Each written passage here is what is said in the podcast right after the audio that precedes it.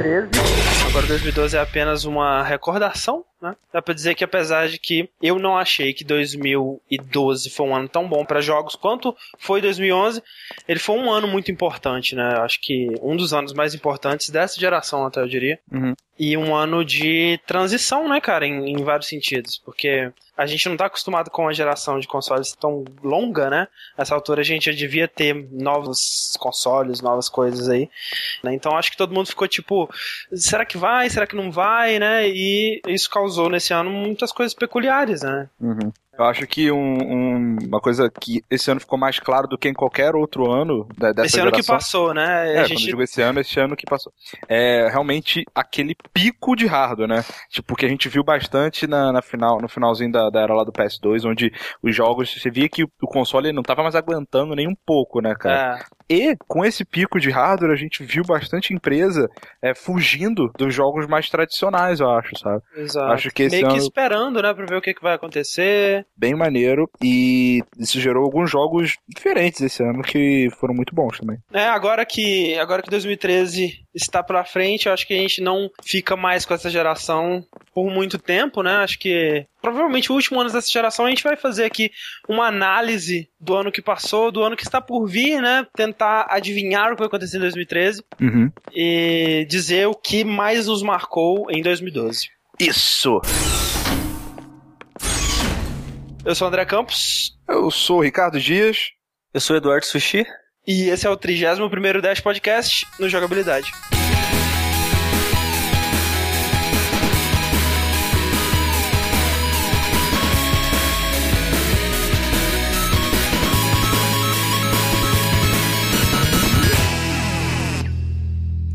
Rick, então, Sushi, vamos para uma leitura de e-mails e comentários aqui sobre o podcast número 30, né? O Dash número 30, Isso. que foi há muito tempo atrás já. A gente tava batalhando um pouco pra lembrar qual que tinha sido o tema dele. Hã? Hã? Foi ano passado. Nossa, foi ano passado. também. É, foi o podcast sobre jogabilidade justificada, né? Onde a gente fez aquela discussão marota, aquela discussão maneira. E era pra esse podcast agora, na verdade, ser o 32, né? Pra quem não ouve o Vértice, a gente perdeu uma gravação. Talvez a gente ainda grave, né, sobre aquele tema. Acho que é um vamos- tema interessante. Quem sabe um dia? Quem sabe um Ah, dia. acho que sim, eu já tô meio mais animado já. É, pois é, já deu pra apagar um pouco a frustração, né, a tristeza. Isso, só um aviso que se por um acaso esse áudio for perdido, nunca mais vai ter dash na vida. Nunca. A Verdade. verdade Vamos acabou. ver se tá gravando aqui. Mas ok. esse aviso é pra gente, né? Porque É se perder, ninguém vai ouvir. O primeiro e-mail que eu tenho aqui é do senhor Arthur Antunes, né? Ouvinte aí já longa data da gente. Uhum. Ele diz o seguinte: Eu fiquei esperando o podcast inteiro o Magin falar de Kingdom Hearts e o momento não veio. Às vezes eu penso que ele está formigando de vontade de falar mal, mas está com medo. Será que ele teme que mude de ideia, assim como Metal Gear? Ou simplesmente não quer responder a um monte de haters? Só por curiosidade gratuita, ontem eu descobri que no lugar da chave, o Sora ia utilizar uma serra elétrica. Eu não sei realmente onde você viu isso. Mas. Pa- Parece balela, né? É, parece um pouco improvável. Será que né? era uma Mas- chave elétrica? Uma chave de fenda, quem sabe? Chave de fenda? né? Mas. Controle remoto. É, Cara, nenhuma das duas, não é nem medo dos haters, nem medo de gostar. É só porque eu esqueci mesmo, realmente, pensando bem. Kingdom Hearts daria pra falar muito, né? Sobre jogabilidade justificada, coisas Você que. tenta não pensar em Kingdom Hearts, né, cara? É, cara, na boa, assim, eu, eu, eu, sabe, eu lavei a alma naquele podcast. Eu falei tudo que eu tinha pra falar de Kingdom Hearts e Uhum. tudo que eu tinha, to- todo o rancor que eu tinha ali, aquele câncer no meu coração foi Fico feliz por você. cuspido naquele podcast, exatamente. Ele continua, enfim, eu não me importo muito quando a jogabilidade não está atrelada à história, desde que ela não me faça questionar na cara dura. Eu nunca me perguntei por que os personagens do Resident Evil não se infectavam. Eu pensava que eles precisavam ser mortos pelos zumbis e que um golpe à toa não seria o suficiente. Nem ligava pro fato das ervas muito bem posicionadas na mansão, até que a Jill foi infectada pelo Nemesis em Resident Evil 3 e o Carlos teve que procurar uma vacina pra ela. Ali eu comecei a questionar a parada. É, né, aquele tipo de mecânica de jogabilidade que só afeta o personagem quando a história quer, né? Tipo no É, Uncharted, quando convém. quando o Drake toma um tiro na barriga, assim. Aí, oh não, ele tomou um tiro! E aqueles 7 mil tiros que eu tomei antes. É, na cut- é só na cutscene que conta. Exato. A ideia do medidor de perigo que vocês acham bem original já era usada no Siphon Filter do PSX ali. É, muita gente falou isso, na real. Eu não nunca joguei Siphon Filter, então eu não realmente não Ah. sabia. Era, o, era o simular como você eletrocutar e queimar pessoas, basicamente. É um é verdade. Era muito bom, cara, porque você conseguia fazer isso à distância e quando você terminava a pessoa ela ficava sem textura, ficava toda preta, literalmente. E gritando muito. Isso. e ele finaliza aqui, para mim, o exemplo mais foda de história e jogabilidade totalmente integrada, nem é o Bioshock, que fez isso muito bem, porém nem tanto quanto o KOTOR. KOTOR, ele, ele fala, é o Knights of the Old Republic, né, o, o RPG da BioWare, que veio aí antes do MMO de Star Wars, né? Quem nunca se perguntou por que que aquele personagem que você construiu na hora parece não ter passado e tudo que ele conhece parece que foi apresentado dentro do jogo. Isso é o maior clichê de todos, inclusive de história fora dos videogames. Apesar do jogo ser antigo, eu prefiro não falar o modo em que a trama te passa a perna a todo momento e joga na sua cara o que está acontecendo e você não vê. Realmente é um plot twist muito maneiro que acontece no final do KOTOR, né? Quando a gente leu esse meio da primeira vez, eu dei o spoiler, mas agora eu não vou dar o spoiler, Pensando porque eu acho que é bem. sacanagem. Pensando melhor. Eu já tomei de qualquer forma mesmo, spoiler. Pois é, né? Deu, deu nos seus amigos de podcast, agora foda-se, né? O resto. É, não. vou, vou, vou conter o dano aqui, mas é realmente, o plot twist do KOTOR é, é sensacional. Eu imagino, deve ser bem maneiro. Ver isso na hora, né? ok, obrigado Arthur pelo seu e-mail. Vamos lá para o próximo, Rick. O e-mail aqui é do Marcel Cunha, 22 anos, estudante de engenharia elétrica, Campo Grande, Mato Grosso do Sul. Olha aí. Ele fala: Salve, salve, jogabilidade, jogabilidade Dashers. É, sobre o Dash de número 30, duas coisas serem ditas. Primeiro, sobre Final Fantasy. Vocês estão certos quanto à função do Phoenix Down, que não é reviver os mortos. Um ótimo exemplo a ser usado é na morte de Galof, em Final Fantasy V, no- na qual, ao vê-lo caído, os outros personagens tentam usar todos os métodos de cura do jogo. De Phoenix Down, magia revives, elixir e tudo mais. Porém, nada disso pode reviver alguém que já esteja morto. Eu acho que algo parecido acontece no 4, Final Fantasy 4, quando o- os dois menininhos, Palom, Poron, eu acho, eles viram pedra pra se- segurar uma parede, uma parada assim. E aí eu acho que os outros personagens eles tentam dar um- um- uma cura, né? Aquele O soft. dispel soft e tudo E- mais, e não, e não conseguem Não, tirar eles. né? Porque aconteceu na cutscene. Exato. É. Cutscene é paralelo. É cheater, é. Segundo ponto. Vale a pena citar como jogo que justifica sua jogabilidade, nada mais nada menos que o jogo mais jogado do mundo. Sim, estou falando de League of Legends. No LoL, toda a mecânica de matar minions, comprar itens, morrer, renascer e até mesmo os buffs e nerfs dos personagens são explicados dentro da história do jogo. Explico. A magia em League of Legends é extremamente tóxica para o mundo. Então, para que os países não destruam um mundo em suas guerras, os, os Summoners, os jogadores, criaram essa espécie de jogo, onde a luta entre 10 pessoas com regras específicas decidem o resultado das guerras. Mais uma vez, a alteração de algum herói com habilidades desbalanceadas, para mais ou para menos, foi justificada com a história do jogo. Mais fator que contribui para que os jogadores se sintam parte do jogo e que não continuaram acompanhando sua história. É, o único problema com isso é que é a premissa do fato de que está sempre tendo essas batalhas pra resolver guerras, né? E elas vão ocorrer até o infinito enquanto existir League of Legends, tira completamente a validade de tudo que você falou aí, né? Porque se eles criam um jogo para decidir, né, o resultado das guerras e esse jogo nunca acaba, o que, que você tá decidindo? né? Mas é porque eu acho que nesse, nesse caso, eu não tenho certeza, mas eu não, eu, não, eu não acho que toda partida que acontece em League of Legends do mundo é canônica, sabe? Eu acho que deve, deve ter É. alguma, alguma coisa, sei lá, mais Sim. regrada dentro da história e tal, É o sabe? lance do multiplayer, né? Tipo, é impossível você justificar ele completamente. Algumas pessoas conseguem melhor ou pior, mas Uhum. né, se você for contar aquelas estatísticas de Halo, né? Que se você for somar todas as mortes, deu, sei lá, Cinco 10 mil vezes, é. vezes a população da Terra, parada assim. É, Então, Pois é. Mas, de um modo geral, cara, é bem legal isso no LoL mesmo. Eu já, já vi, já dei uma lida sobre. É, o Dota, ele tem. é, não, não tem uma história é, muito coesa, mas cada personagem tem uma história. Isso é que é legal. Né? aham. Cada personagem tem uma história específica, tem é, as magias justificadas dessa forma, e tem, às vezes, relações entre um personagem e outro, que é- Aham. é, bem maneiro, que, por exemplo, quando você tem, por exemplo, jogos de luta, quando você vai o Ryu e quem, aí tem a abertura um pouquinho diferente, Sim, né, sim. comprimento e tal.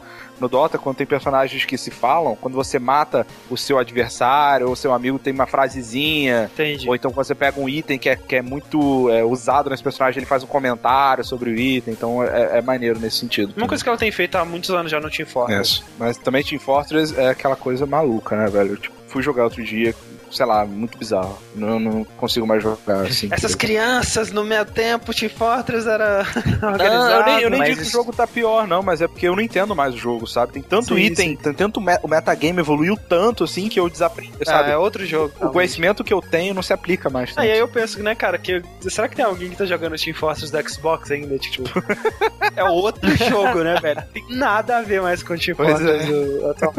Então vamos pro nosso terceiro e último e-mail, Sushi. Pequeno comentário, na verdade não é um e-mail, é um comentário. É, vamos lá, comentário do Gabi, Ou GGAB, sei ou lá. GGAB, como preferir. Ele é um Gabi gago. É.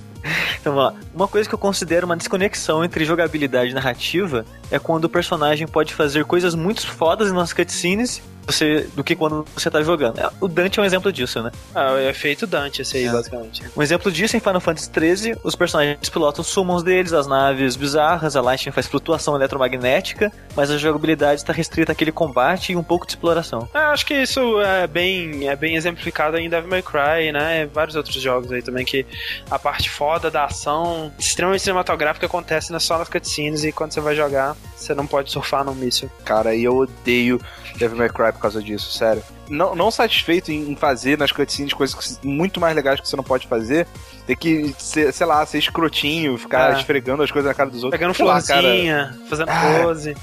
Sabe um jogo que vive disso também? Hum. Azura's Wrath.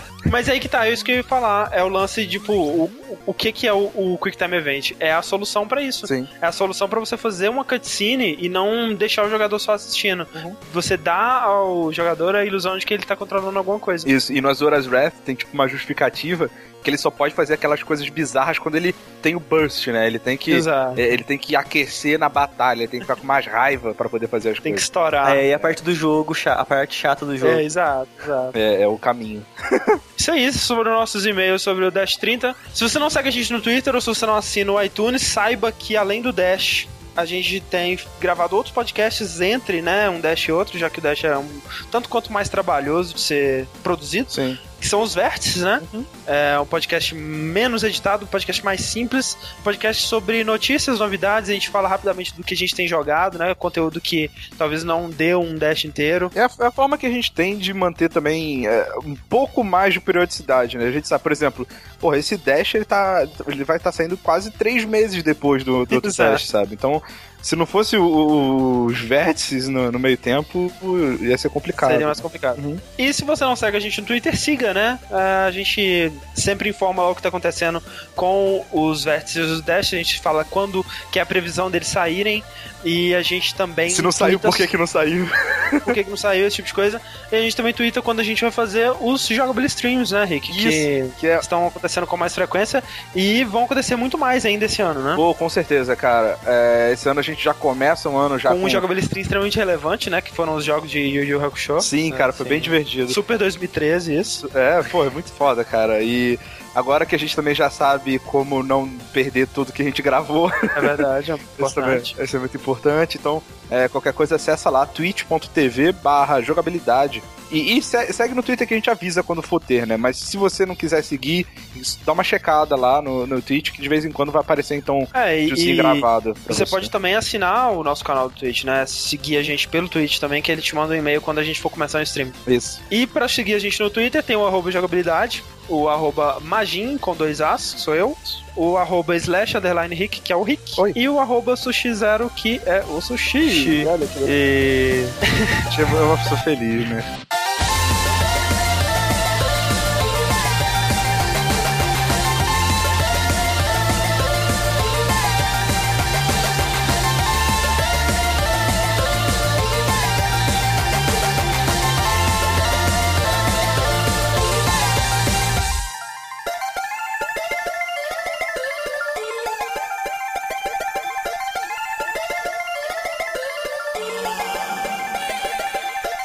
Então é o seguinte, meus caros, a GameSpot, ela fez um vídeo que eu passei pra vocês, espero que vocês tenham assistido esse vídeo, né? Acho que o Sushi já tinha visto. Eu não Ah? assisti. Sim. Não sei se eu Mas assisti. é, mas é um puto mesmo esse Rick. Que?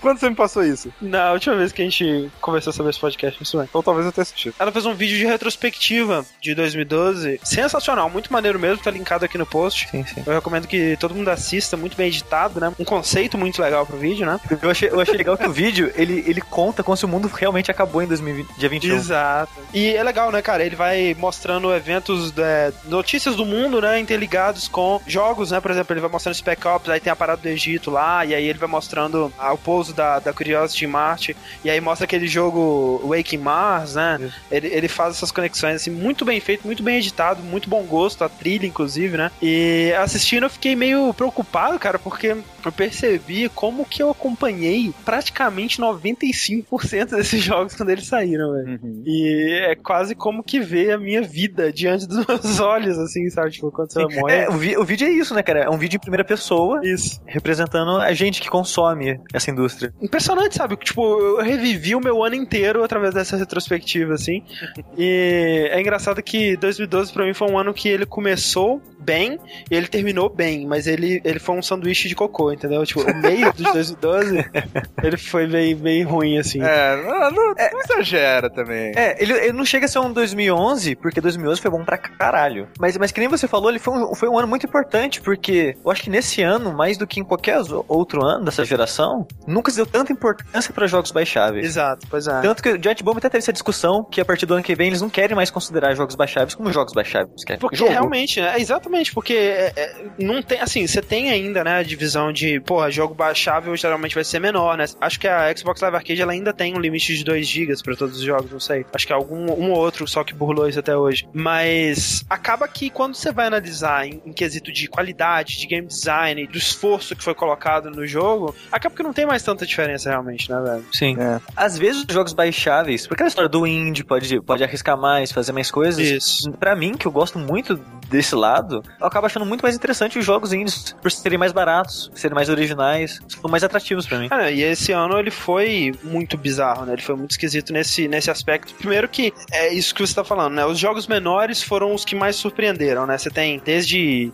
por Lone Survivor, desde de próprio Journey, Mark of the Ninja, Dust, Hotline Miami, né? O próprio Walking Dead, né? Que eu acho que é, é o, o- o jogo que mais personifica 2012. Você tem o, o fato de que dos jogos grandes, né? Os que ninguém na- dava nada foram também bem surpreendentes na maioria, né? Você teve Spec Ops The Line, você teve Sleeping Dogs, você teve o, o Halo 4, que todo mundo tava achando que seria só mais um jogo qualquer aí da, da franquia, né? Pra ganhar mais dinheiro, e foi um dos melhores Halos, né? Pra quem gosta e tudo mais. Até o Black Ops 2, né, velho? Black Ops 2 é, trouxe alguma coisa diferente esse ano pro Call of Duty, né? E é engraçado que os jogos que a gente mais esperava acabaram decepcionando Exato. um pouco, É. e os que não esperava nada acabaram É, surpreendendo. o- os jogos grandes que tava todo mundo esperando muito, né? Que tava achando que ia ser os jogos do ano e tudo mais, foram realmente decepcionantes, né? Pra muita gente. né? Eu, eu gostei do Mass Effect 3, mas foi extremamente decepcionante pra maioria das pessoas, né? Acho que foi um ano pra gente aprender o quanto a expectativa né, pode com. com... E me, me assusta, cara, porque em 2013 eu tô com expectativa absurda pra alguns jogos e eu espero que eles sejam tudo que eu espero, É, sabe? eu tô pra dois jogos. só. Vamos fazer uma retrospectiva das coisas mais importantes que aconteceram em, em 2012, né, cara? O ano já começou com o lançamento de um console, né? O PS Vita. É, Eu arrumei um novo emprego.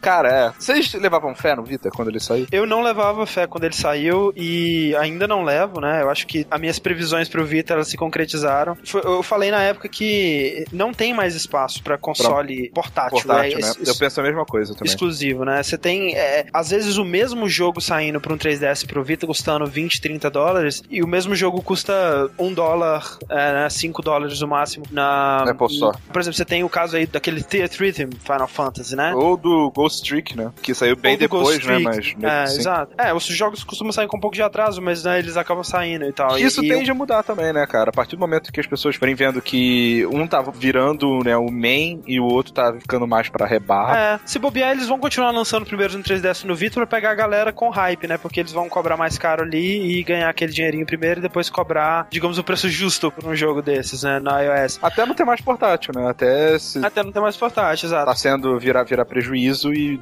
falar, não esquece, vamos parar de fazer essa merda. E assim, além disso, né, cara, além de não ter espaço pra portátil, eu acho que não tem mais espaço pra portátil exclusivo, o fato é que o Vita, ele ainda teve uma biblioteca de merda durante muito tempo, né? Sim. Ele Ainda tem, né? Ainda tem. É como o PSP, né? Tem algum um outro jogo que é tão legal que acaba valendo a pena, talvez, você comprar o console usado ou, ou comprar ele depois que tiver mais barato e tudo mais, mas que não justifica você ter o console, né? Tem jogos excelentes no Vita, como o Persona 4 Golden, aquele Gravity Rush. Se você gostar de Little Big Planet, né? Tem o Little Big Planet do Vita, que muita gente diz que é a melhor versão do jogo, né? Mas não é algo que justifica ainda, né? Você Não. console. Você acha que existe talvez uma tendência onde, não digo Nintendo, vai, mas empresas tipo a Sony principalmente, elas parem de fazer o portátil único e, e tentem unificar mais, de repente, no caso, sei lá, Sony Ericsson, porque já teve. é, É, pro- tem o já teve Play, é, tem né? Xperia Play, exato. É. Mas é complicado você partir, de repente, para Xperia Play quando o suporte para ele não é nem de perto em questão de games, né? O, o que é dado pro PSP. Mas se, o se até o suporte pro Vita tá sendo tão fraco, né, cara? É difícil você imaginar uma solução que funcione pra isso. É. É, eu acho que vai ser essa vai ser a última geração de, de, de portátil. Aí que tá, eu acho que pra Sony é a última. Acho que a Sim. Sony não É, arrisca mais. É, a Nintendo vai porque ela vende bem e o Japão é o país que praticamente toda pessoa que vive lá tem um, tem um mendigo, tem um, um DS lá. Exato. Tem é. dois, pelo então menos, acho que- dois super diferentes. E aqui no Ocidente, por incrível que pareça, eu também previ o, a- o Apocalipse pro 3DS e eu fico feliz de ver que provavelmente eu tô enganado, porque o 3DS tá ganhando, ele tá conseguindo um certo espaço, ele tá é, vendendo bem melhor, né? Ele tá vendendo comparavelmente a mesma época do DS. Ele tá com uma biblioteca de jogos que tá aumentando muito rápido e, e tem jogos no futuro já que são assim de explodir cabeça de vontade de ter o, D- o 3DS. Uhum. Por exemplo, o Phoenix Wright, o Pokémon, né? Mas é, é isso que faz vender, né, gente? É suporte, não tem, não tem jeito. Sim. Se- Exato. Tem que ter jogo bom pra, pra parada. Não- Mas O, o, DS, foda, ele teve um- uma seleção de jogos absurdos de bom. Enquanto você tiver mais suporte, enquanto, enquanto tiver jogo bom, a parada se sustenta, né? Sim. E é isso que é legal de ver. Mas a Sony, eu, eu, eu tô com medo da Sony, coitada, porque eu acho que se o PS4 seguir o mesmo ritmo, ou um pouco menor que o do PS3, eu acho que ela vai sair desse ramo. É, realmente, se ela não acertar no PS4, né? Se ela, se ela tem que fazer uma campanha na próxima geração melhor do que ela fez agora, né? Porque Sim. senão realmente não dá. Porque ela não tá tendo sucesso com o Vita e o PS3 só começou a ser lucrativo recentemente. Apesar, apesar de que ele já igualou vendas com o Xbox no mundo. Sim, exato. É, o, ele tá correndo a maratona, né? Uhum, E- sim, assim, sim. E, e- e vendo isso, que a Sony não tá bem das pernas, e o Vita não, não tá indo bem, eu acho que vai ser isso mesmo, que nem ela vai aproveitar o Xperia Play e o tanto de, de foco ela já tá Android, já tem uma loja no Android também de jogo, né? Pois é, exato. E eu Olha, acho que ela vai focar nisso mesmo, cara. O que eu acho é o seguinte: PS4, pra a Sony se recuperar, um, ele tem que ser mais barato de produzir, por assim dizer, sabe? Pra eles não se fuderem tanto de vender o console em prejuízo, sabe? Isso é foda. É, mas isso é complicado, cara, porque se eles quiserem trazer tecnologia de ponta, eles vão ter que ter esse prejuízo no começo. E eles têm que apostar muito. Isso eles já estão fazendo, deixar bem claro. É, mas começaram a fazer mais forte no final da geração. Mas desde o início apostar bastante em distribuição digital. É, esse foi o ano da PlayStation Plus, né, cara? Acho Foi, cara, muito eles mandaram bom. muito bem. Foi o ano em que eu acho que a PSN começou a virar o jogo na live, sabe? A ponto de que atualmente os- o, o modelo da live já parece um pouco ultrapassado, né, cara? Exato, Você sim, sim. pagar 50 dólares anuais, o que também não quer dizer que a live tenha perdido em tudo pra PSN esse ano, que eu acho que, apesar do Journey ter compensado na maior parte, acho que a live ainda teve um volume de jogos exclusivos melhores. O Mark of the Ninja, o Fez, o Dust, que não saíram na PSN, né? E ainda tem aqueles probleminhas antigos da PSN de Exato. velocidade, né? Os updates mais demorados do mundo. A live tem a conexão melhor, os jogos rodam melhor, o download é mais rápido. Mas eu, eu acho que o ambiente online do, do PS3 acaba sendo melhor. Agora, todo grande lançamento AAA sai no mesmo dia na PSN. Tem a Plus, que dá um. Um não, né? Uma porrada de, jogo de graça, né, velho? Hoje em dia você Sim. tem a PSN. É, de- de- é, não é de graça, Você mas paga é. uma mensali- uma mensalidade ridícula. Que é a filosofia do Gabe Newell, né? Você não tem que bloquear a parada, você tem que incentivar a pessoa a querer mais. Sim, Exato. sim. né? E por isso ele- ela vai dar dinheiro. A gente ainda tá falando retrospectiva, né? Pois é. vamos, vamos voltar aqui.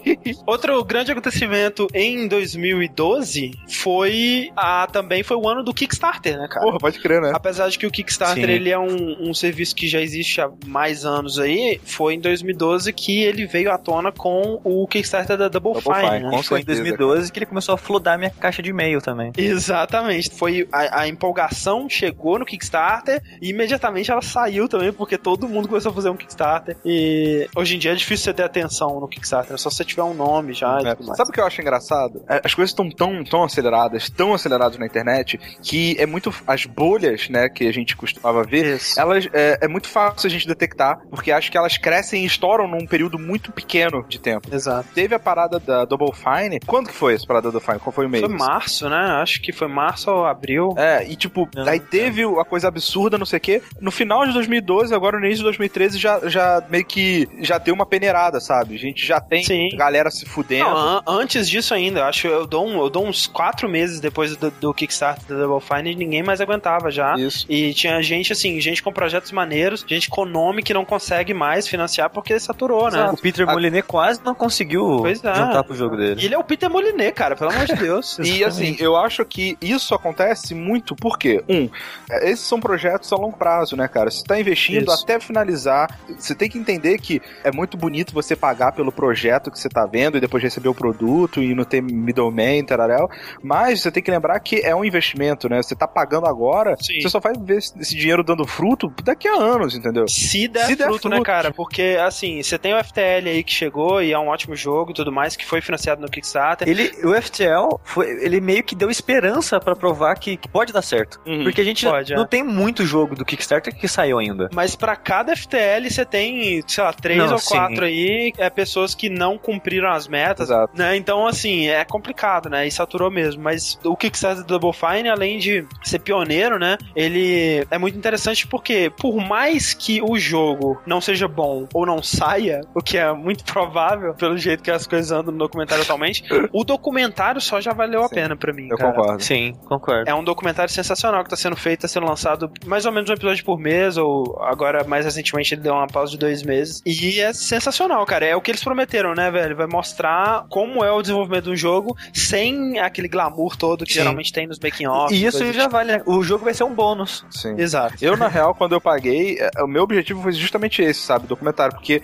sou fã de videogame, eu gosto muito dessa indústria, mas eu tenho pouca visão do lado de lá, né? A gente sabe o que vaza pelos reviews, né? É. Pela essa parte mais jornalística E- da e- coisa. e- exato. E a parte jornalística, ela geralmente ela é filtrada pelo pessoal do, do, do Relações Públicas, né? Isso. O pessoal da publicidade e tudo mais, que não quer que você saiba que, por exemplo, o pessoal se desentendeu foda lá e que eles não têm dinheiro, cara. Ele- no último episódio eles falaram, cara, a gente não tem dinheiro, a gente precisa arrumar um jeito de conseguir mais dinheiro.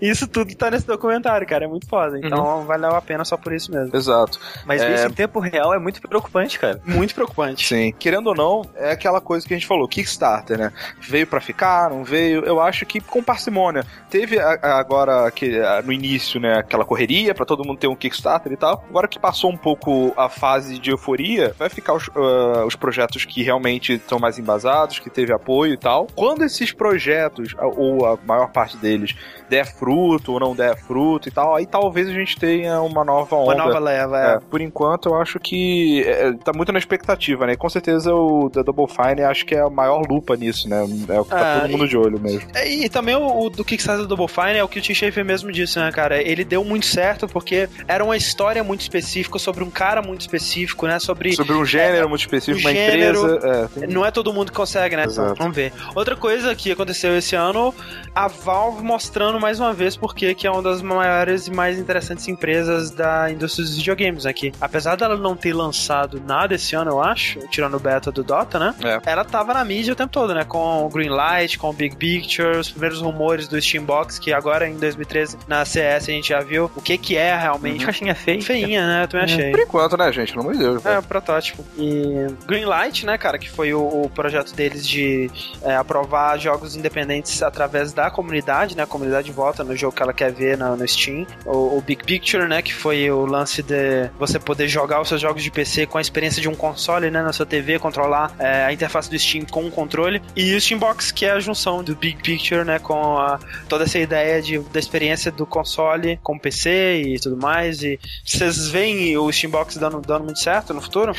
Então, lembra na, naquele verso que a gente discutiu se ele teria um preço razoável, que o público dele praticamente não, não joga tanto em PC, prefere console? Depois de ver essas matérias, eu perdi um pouquinho assim de leve esperança nele, Ah. porque parece que a empresa que eles contrataram pra fazer o hardware, ela tá fazendo console, o console entre aspas, o aparelho, com base no computador que, eles, que já existe deles. E esse computador custa mil dólares. Mas será Então, que não vai ter um subsídio da Valve aí pra baratear isso? Talvez a Valve Então, pegar um. Eu não sei como é que vai ser, sabe? Você põe fé, Rick? Primeiro é da Valve, né? Então já tá meio que Aham. ganhando só nesse aspecto, na minha opinião. Outra coisa que é, é importante de, de se notar é, um, tá muito no início ainda. Parece que essa empresa ela é uma dos produtores de hardware que uh, a Valve tá falando, que talvez tenha outras na, na jogada. É, parece que vai ter outros, Né? é verdade. Então, é, é uma parada que pode fazer upgrade, pode não fazer upgrade e tal. O que eu tô na expectativa maior, na realidade, é a portabilidade. É, são três coisas que eu tenho que ter em mente. A portabilidade, ah, o hardware, né? Qual vai ser a potência do negócio, se vai dar pra jogar jogo, no- pelo menos no normal, no, com resolução, Ah. e preço. Acho que É, são... é segundo o artigo que eles liberaram da apresentação, o hardware que eles estão em mente agora vai rodar jogo atual no máximo. Não- é, então, é, já teve outra informação também, sabe? Então, Pois é. Eu não sei no que acreditar. Acho que por enquanto é muita especulação, mas acho que esses três pontos são muito importantes, porque a É, ideia de, por exemplo, eu tava conversando até com o André hoje de tarde, que a ideia de eu, por exemplo, pegar uma caixinha que, sei lá, pequena, botar na minha mochila e levar lá pro Rio e poder jogar todos os meus jogos do Steam, que já de repente já vão estar baixados já na televisão lá de casa, é muito irada, sabe? Você poder ter a experiência, digamos assim, do console ou do computador, né? Toda essa biblioteca de jogos que você já tem no Steam, que você já, já gastou muito dinheiro em qualquer lugar, eu acho que é muito legal. É, uma das maiores vantagens que eles falam por enquanto é que, ao contrário do Wii U, por exemplo, que lançou sem quase nada de interessante, Sim. o Steam já tem, né, todos os jogos que você já comprou e mais milhares que você já pode comprar desde o início. É. Mas eu acho que a próxima geração, todos os consoles já vão ter essa vantagem, né? O PS4, o novo Xbox aí, você também já vai poder acessar os jogos que você já comprou e a biblioteca antiga da PSN e da Live, eu imagino, que também vai estar lá, né? O que eu tenho receio é saber quanto tempo que vai durar esse hardware. Isso. Qual vai ser a vida útil dele? Qual vai ser a vida útil desse hardware? Porque se for menos de 5 anos, se for menos da vida útil de um console, eu vou preferir ter um console, né, cara? Que é aquele lance de você ter eh, menos dor de cabeça, né? Você comprou o seu console e ele vai durar até enquanto tiver jogos para aquele console. E fim, né? A experiência do computador é interessante também, né? De você, nesse momento que a gente tá agora, você só tem, você tem alguns jogos que você só vai ter o máximo deles jogando no PC, mas é um momento, né, cara? Em breve já eu acredito que a gente não vai ter esse momento mais. Nossa. Eu acho que no final do PS2 aconteceu isso também, né? Não, aconteceu, exatamente. Eu acho que é um ciclo que se repete. Sim, sim, sem eu acho que vai continuar acontecendo. É, são as duas coisas que mais me preocupam, a vida útil e o preço. Tem que ver essas duas coisas aí. É. Eu acho que isso vai editar o sucesso dele. Sim, como eu falei, é, eu tenho esperança que a Valve não ia, não tá investindo num, num projeto é, fracassado, né? Sim. Eu acho que foi o que eu falei até acho que no último vértice, mas que eles têm muitos dados pra justificar esse Com investimento. Não, né? com certeza, é verdade. Ele- Eles têm o Steam, eles sabem exatamente qual o hardware de todo mundo que joga, eles sabem quantas pessoas usam o Big Picture, quantas pessoas usam controles para jogar. Então, assim, é, se, é, acho que eles têm um embasamento muito grande pra falar que aí é um lugar legal pra gente investir. A Valve né? até hoje nunca deu um ponto sem nó, né? Então a gente não tem por que acreditar que esse vai ser o primeiro. É. Espero que não, pelo menos, É, né? a gente espera. Mas se eu vou usar, é complicado. Porque, por exemplo, eu. Esse é o, o- o meu perfil, né? Eu tenho aqui em casa um computador com um monitor e eu tenho uma- um monitor TV no meu videogame, um do lado do outro, basicamente, né? Eu não jogo tanto meu videogame, o PS3. Aham. Eu jogo mais quando tem um jogo na PSN ou me emprestam um jogo que dá pra jogar, não sei o quê. Exclusivo, né? Esse tipo de coisa. É, ou, por exemplo, alguns jogos eu prefiro jogar no controle, exemplo, Assassin's Creed, sabe? Eu podia jogar no meu PC? Podia, mas eu preferi jogar no PS3. Tem algumas diferenças, mas eu basicamente jogo no meu computador. Por quê? Porque eu gosto de ter a facilidade do Skype quando eu quiser, de dar alt tab pra ver um Twitter, um Facebook no meio do jogo.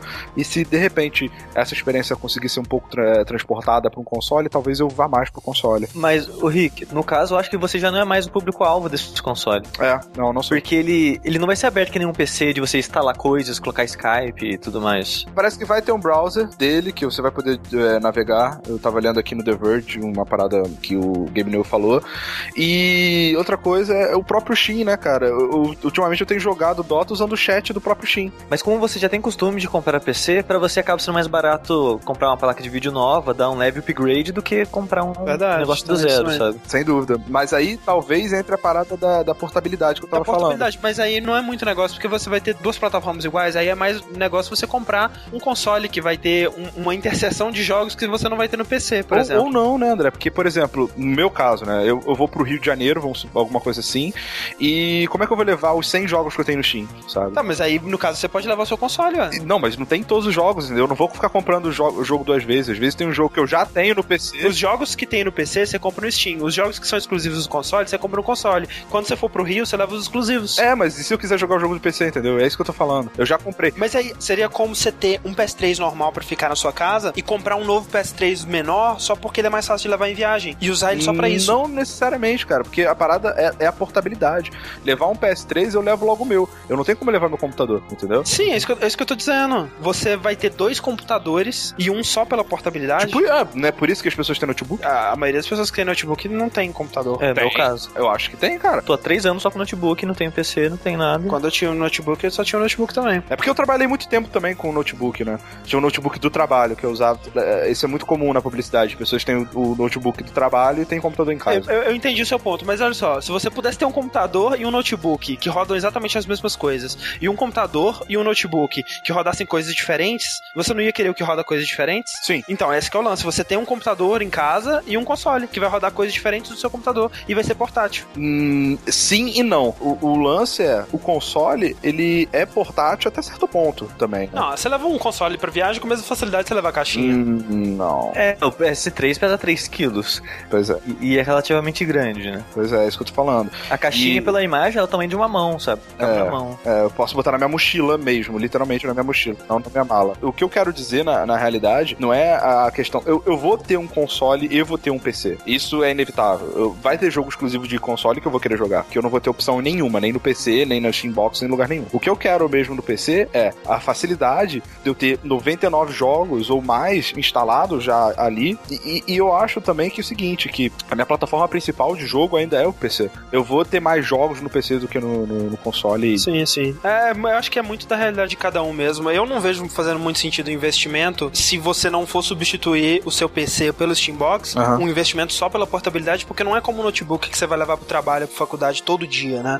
Enfim, outro triste acontecimento, né, de 2012. 2012 foi um ano difícil para a indústria dos videogames, porque as coisas não venderam tão bem quanto as pessoas estavam esperando que vendessem, de modo geral, né? Muitos estúdios foram desfeitos, muita gente foi demitida, muita gente famosa saiu, né, de seus cargos há anos aí, o Cliff, né, o Peter Molyneux saiu da Microsoft, muita gente em transição e um grande estúdio ou, ou um estúdio com uma história bonita, né, uma história triste agora, que é o 38 Studios, né? Ele foi fechado num escândalo gigante aí com o empréstimo que ele tinha pego do governo de Rhode Island lá nos Estados Unidos, porque não sei se vocês conhecem a história do estúdio que foi fundado por um cara que era simplesmente um fã de videogames que tinha muito dinheiro, queria fazer bons jogos, né? O Kurt Schilling, que era um jogador profissional de beisebol mega famoso e tudo mais, fundou o estúdio dele, né? O 38 Studios, juntou uma equipe foda, né? Mega motivada, vamos lá, vamos vencer. Trouxe o, o- o criador do Spawn, né? O, o Todd McFarlane, trouxe aquele Ray Salvatore, aquele autor de livros e coisas de RPG e tudo mais, Sim, e sim. criaram, começaram a criar o que seria o maior MMO, né?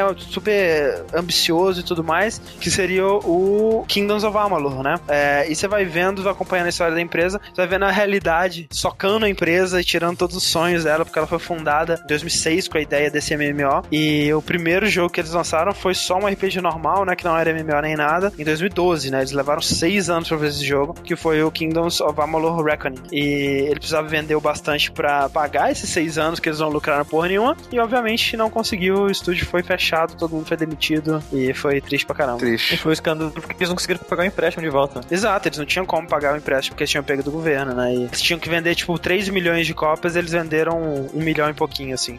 Tipo, vendeu bem, sabe? Mas não o suficiente pra pagar o que eles precisavam. Outro estúdio que teve queda aí, mas desse eu não consigo ficar muito triste, foi a Zynga. O que mostra que jogos sociais são só uma onda. Uma só. bolha, né, cara? É, eu sim. espero que sim, pelo menos esse tipo de jogo social, porque a Zynga ela perdeu cerca de 40% do mercado só em 2012, né? Antes disso ela já tava em queda também. Uhum. E, tipo, foi tanto prejuízo que arrastou o Facebook junto na época. Provando mais uma vez aquela teoria do Wii, né, cara? O cara que joga jogo casual, ele só tá lá casualmente mesmo, né? Vai chegar uma hora que ele vai enjoar daquilo e e que se foda, sabe? Se você tem um novo jogo de fazendas com vacas do espaço. Cara, é, é, tipo, as indústrias de videogame, ela- elas estão num ponto que parece aquele cara que tinha uma namorada fixa, aí saía com ela sempre e falou: Não, não, vamos dar um tempo, preciso a- aloprar com as menininhas aí, não sei o quê. Aí sai, aí vê que é uma coisa superficial, né? Que é, não dá pra confiar nessas meninas, não tem nada sério. É, e agora estou voltando pra nós, né?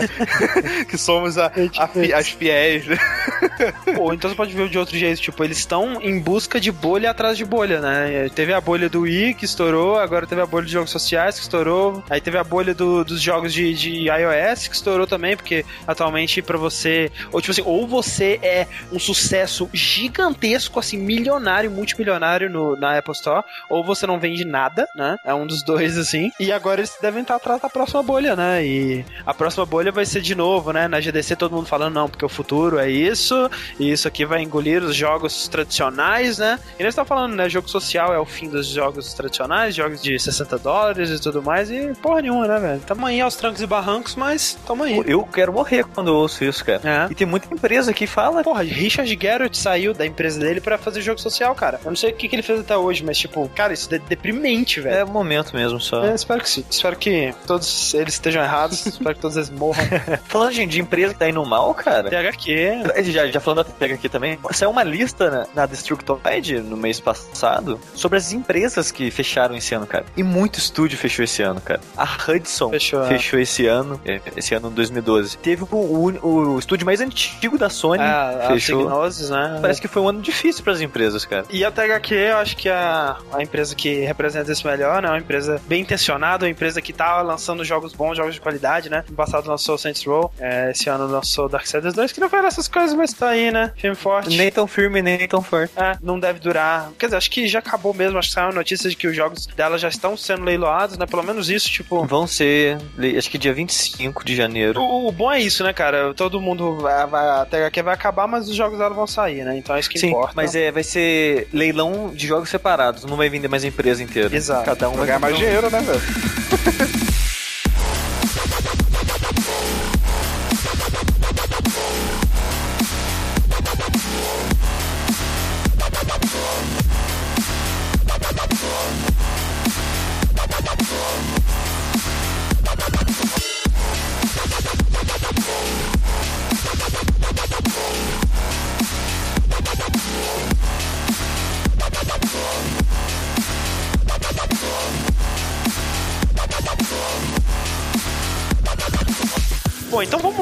agora celebrar os jogos que saíram, né, em 2012, tirar esse marasmo, essa tristeza das demissões e vamos discutir aqui quais foram os nossos jogos favoritos, né, fazer o, o Game of the Year de jogabilidade aqui separadamente de cada pessoa. E eu quero começar dizendo o seguinte, eu sei o jogo número um de vocês dois. Eu sei o, nu- eu sei o número 1 e 2 de vocês dois. Não sabe meu número 2, não. Eu não sei. Olha só, deixa eu falar, deixa eu falar, pô. Número 1 um do sushi é Journey, número 1 um do sushi do, do Rick é Walking Dead. Não. Maldito! O seu número 1 é Walking Dead. Meu número 1 um é Walking Dead. Como assim? E o seu número 1 um é Journey? Meu não. Meu é Não, Journey. do sushi. Sushi é Journey. O meu número um é, é o seguinte: esse pra mim é o jogo que eu mais me diverti jogando esse ano. Aham. Mark of the Ninja. Marcos Anini, Mark, muito bom. Mark of the Ninja. Foi o jogo mais divertido desse ano. É, é bom frisar isso, né? Porque assim, no final da. Assim, a gente já já falou que, ah, não, o jogo não é, foi feito só pra divertir, tarará, tarará. Mas esse foi um jogo que, cara, eu, eu joguei ele muitas vezes já, sabe? Toda vez que eu vou na casa de algum amigo que tem esse jogo instalado, eu abro ele e fico jogando. Acho que foi um jogo meio que de. É, alívio pra mim, sabe? De porque eu nunca fui muito bom em jogo de stealth, né? Uhum. Eu sempre era- era daqueles que ficava frustrado, que não conseguia fazer direito o que eu queria. Muito trial and error, né? Ficar tentando, tentando, tentando até conseguir. Então é por isso que eu nunca fui muito bom em Hitman, nunca fui muito bom em Metal Gear, nunca fui muito bom. Não sei que Assassin's Creed não é, não é bem né, stealth, vai. Mark of the Ninja foi um jogo que eu consegui ser tão bom quanto eu queria ser, sabe? Tudo que eu quis fazer, eu consegui fazer. Eu acho que isso me deu uma satisfação extra nesse jogo, né? E apesar, eu sempre gostei muito do estilo da arte da Clay, né? Eu achei o, o jogo conta uma historinha meio bobinha, mas o final é bacana, né? Então, assim, é um jogo que começa fácil, mas depois vai aumentando a dificuldade dele, ele tem umas fases mais complicadas, sabe? Que, gamificamente falando, perfeito, sabe? Não... Sim, é, eu acho que o que ele se propõe a fazer, ele realmente faz de maneira impecável.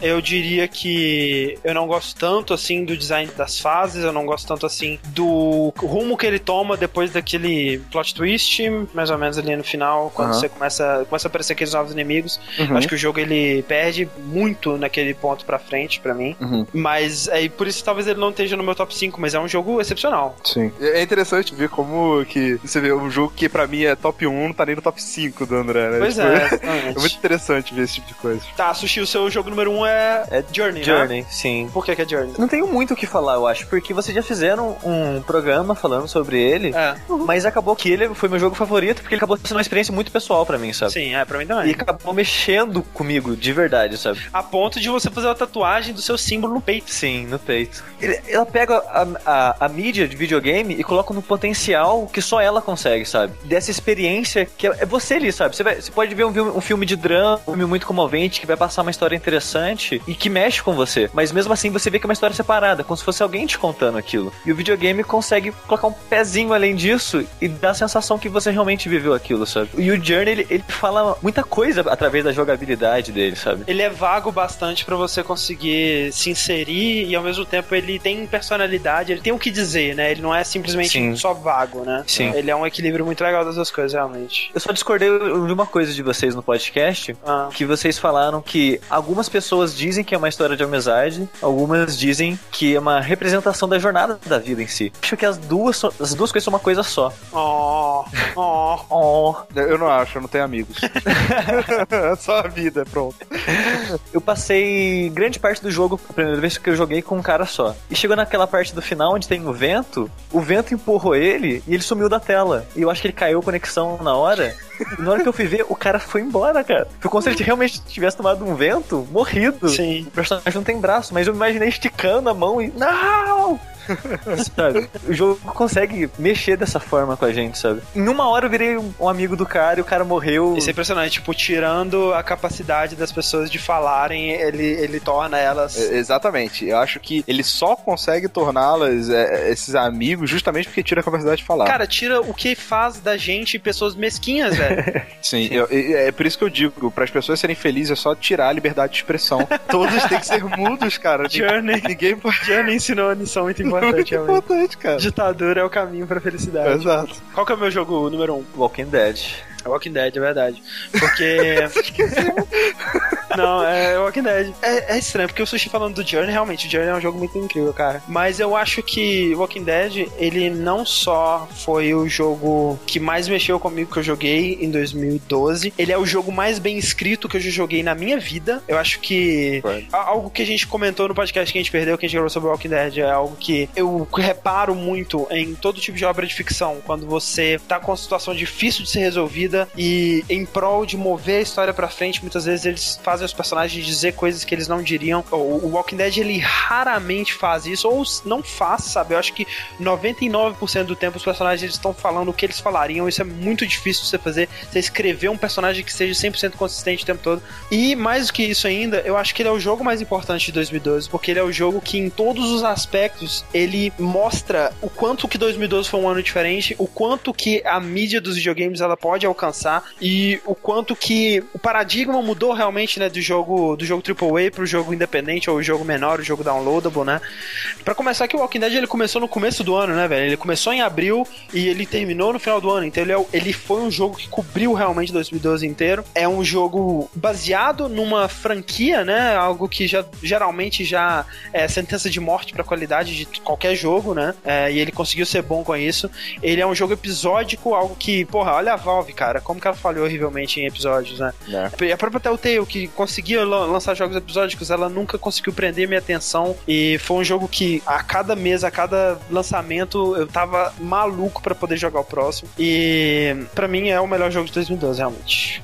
E- Walking Dead. Está na lista de vocês em alguma posição? Sim. Ah, sim. A minha tá em segundo. Qual posição? O Segundo. meu também tá em segundo. Journey é o meu segundo. E agora eu desafio vocês, assim, descobrirem o meu terceiro, quarto e quinto lugar. Não, pera, vamos, vamos pro terceiro lugar primeiro. Tá, vai, terceiro lugar. Eu Shaddai. É. É o Shaddai, É o o Shaddai, é 2010, foda. sei lá. Cara, eu chutaria Hotline Miami. Não é o Hotline Miami. É, Mass Effect. Maldito.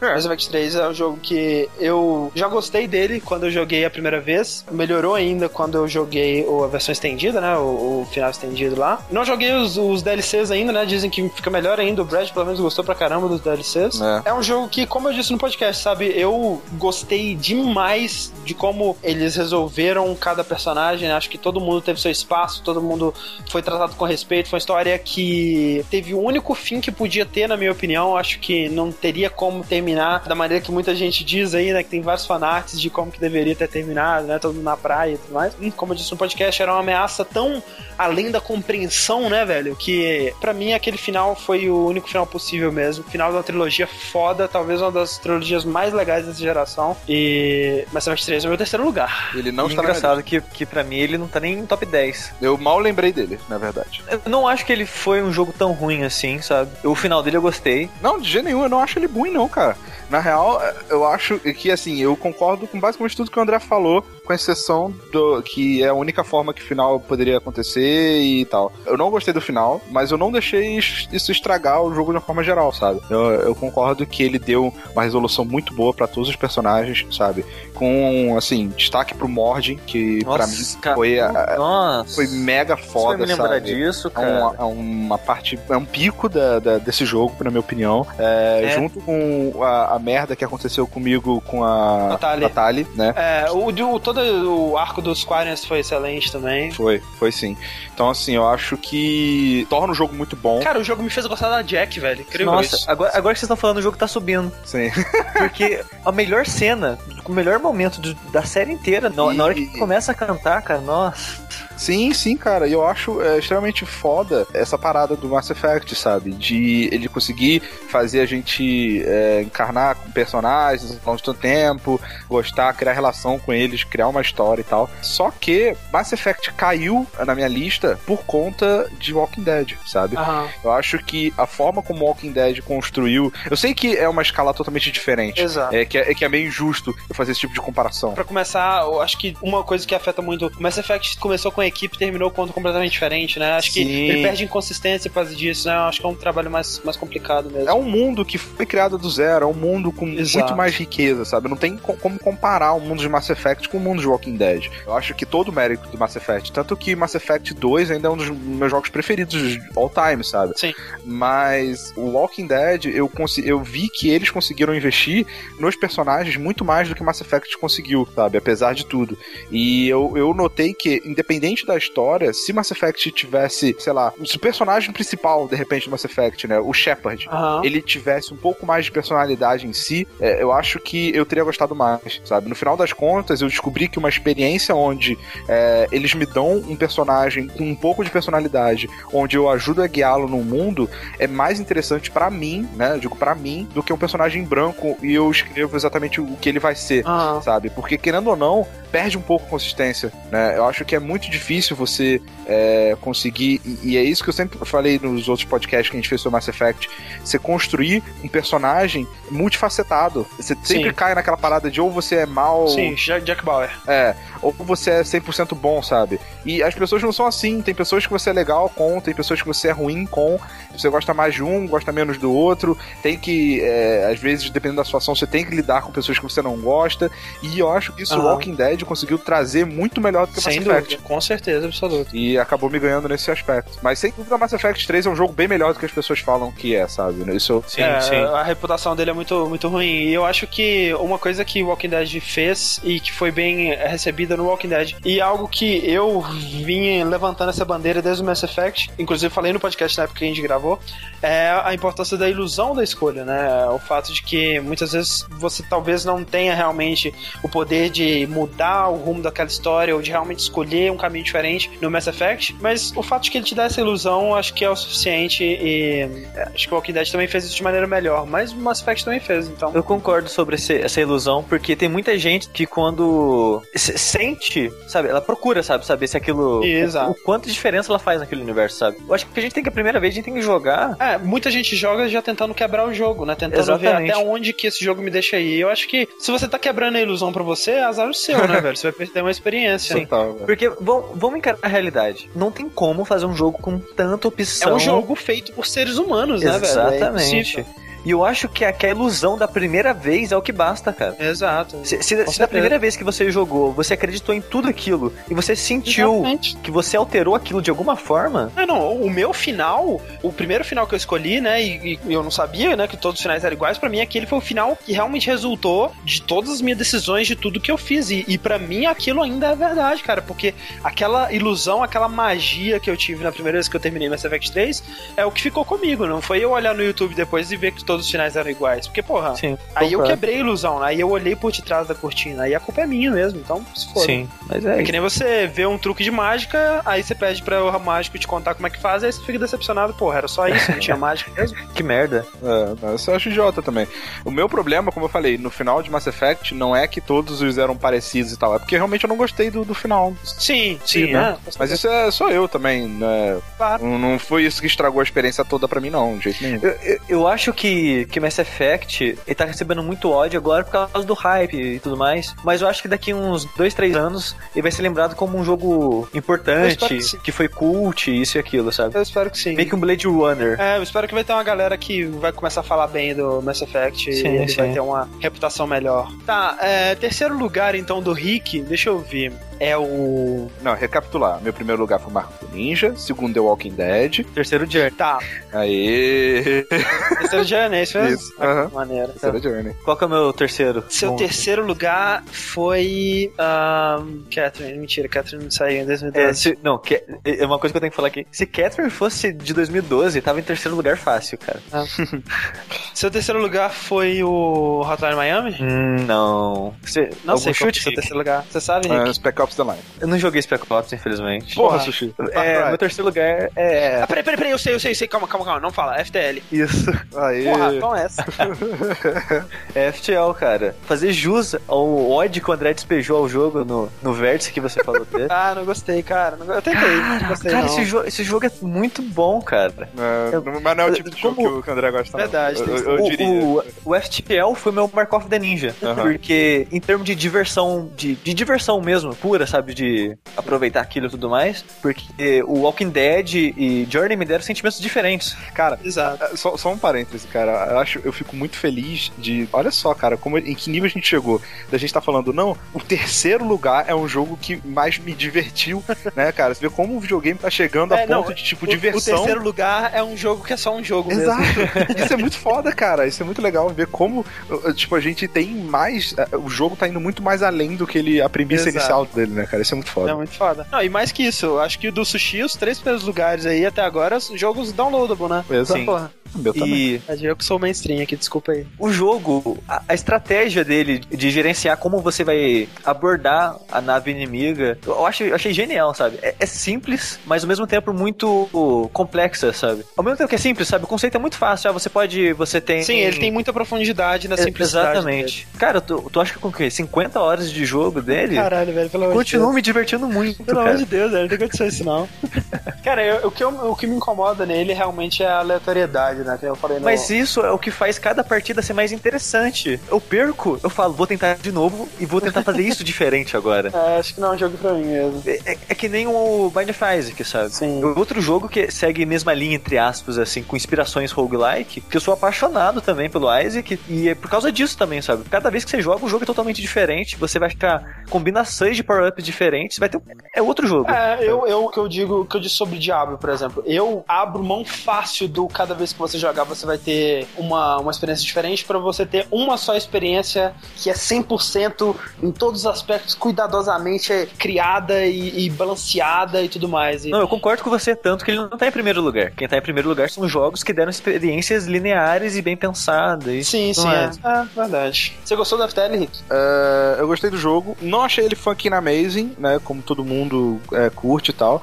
Mas eu achei é, ele bem divertido. Ah, o meu maior problema com o FTL, na realidade, é que eu achei ele meio unfair, sabe? Mas o Rick, a primeira vez que você joga, você começa a jogar no normal, você fala, cara, esse, esse jogo tá roubando, é absurdo, não tem como. Eu, eu amei o jogo, joguei pra caramba, mas eu só terminei ele no Easy até hoje. Ah, já ter terminado no Easy já é muita coisa. Sabe? Sim, sim. Mas Não, agora. eu, eu joguei no Easy, cara, eu devo ter jogado, sei lá, 10 partidas. E eu achei legal, mas, sabe, ah, tá, legal, vamos pro próximo. É que o jogo, depois de um tempo, você começa a ver vários detalhezinhos, sabe? Na maneira de você ab- abordar o jogo. Chegou um ponto que toda vez que eu jogo no Easy, eu termino ele agora, sabe? Ah. Eu chego no normal, eu chego quase no fim.